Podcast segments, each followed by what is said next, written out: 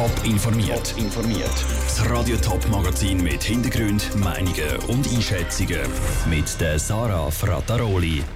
Was Jakob Stark seine Ständeratskandidatur mit seinem Rücktritt aus der Regierung zu tun hat und wie die SBB auf den tödlichen Unfall am Bahnhof Baden reagiert, das sind zwei von den Themen im Top informiert. 14 Jahre war er in der Thurgauer Regierung. Zuerst als Erziehungsdirektor, dann als Baudirektor und zuletzt als Finanzdirektor.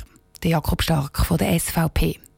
Heute hat er bekannt gegeben, nächsten Frühling ist Schluss. Er tritt nicht mehr zur Wiederwahl an. Der Sandro Peter hat vom Jakob Stark wissen, warum er zurücktritt und vor allem, wie viel das mit seiner Ständeratskandidatur der Herbst zu tun hat. Ja, die Entscheidung ist jetzt noch ein bisschen früher gekommen, weil die Ständeratswahlen anstehen und die sind im Oktober und ich bin auch immer wieder gefragt worden, was machst du und so weiter. Ich habe mir gut überlegt, ob nach 14 Jahren, ich einmal so eine Amtstour mache. Das hätte ich mir unabhängig von diesen Wahlen für den Ständerat auch überlegt, äh, dass es nach 14 Jahren, wo ich immer motiviert war, wo ich auch immer gesund war, dass es richtig ist, jetzt nicht mehr zur Wiederwahl anzutreten. Sie haben es gerade angesprochen, 14 Jahre, wo Sie Regierungsrat sind, äh, wenn Sie dann zurücktreten im nächsten Jahr.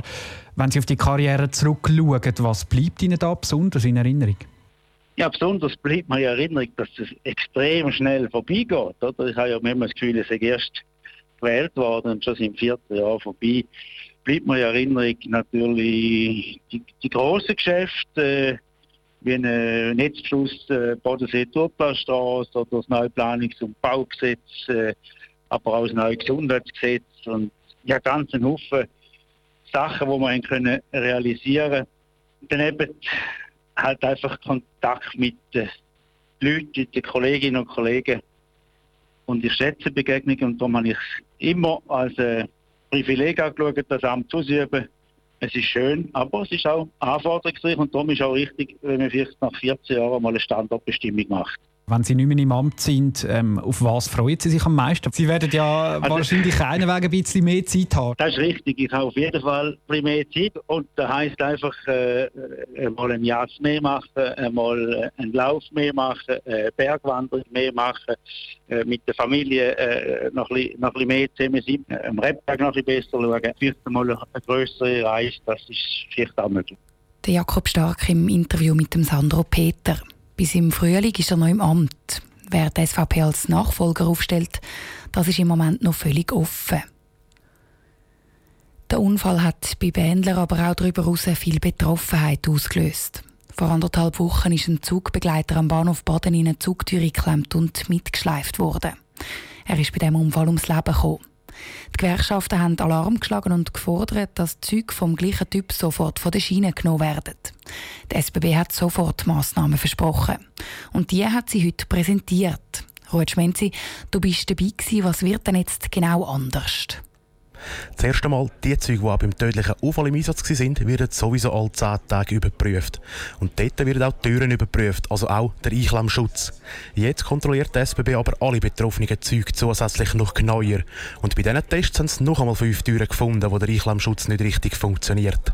Das heisst, die SBB bestätigt eigentlich die Vorwürfe der Gewerkschaften und gibt zu, ja, die Züge haben das Problem mit den Türen.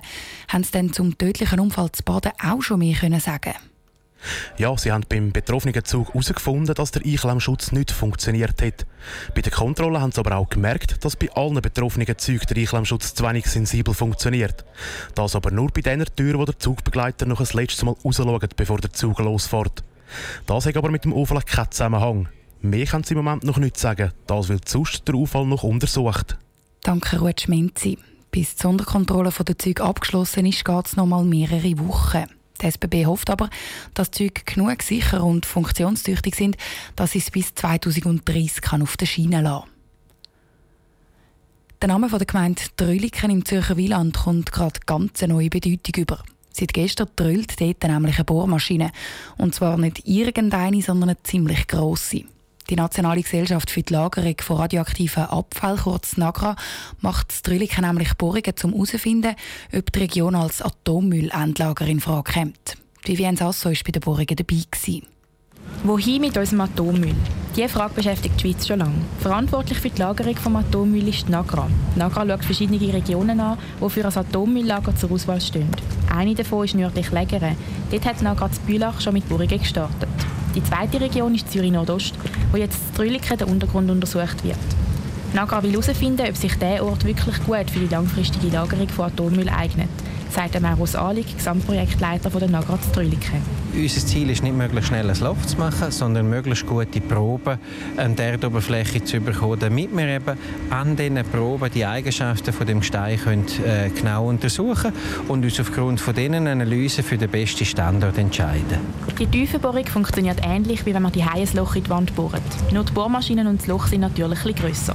Aus dem Loch holen die Geologen dann mit einer speziellen Flüssigkeit den Bohrkern raus, erklärte Philipp Senn, Programmkoordinator der NAGRA.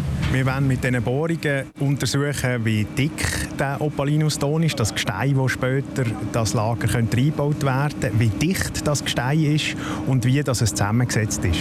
Auf dem Gelände gibt es auch einen Besuchercontainer, der über die Tiefenbohrung informiert wird. Der Nagra ist bewusst, dass die Leute Angst haben vor diesen Bohrungen und sich Sorgen machen, dass vielleicht bald Atommüll unter ihrem Zuhause gelagert wird. Der Philipp Sen ist aber sicher, dass er die Bevölkerung vom Projekt kann überzeugen kann.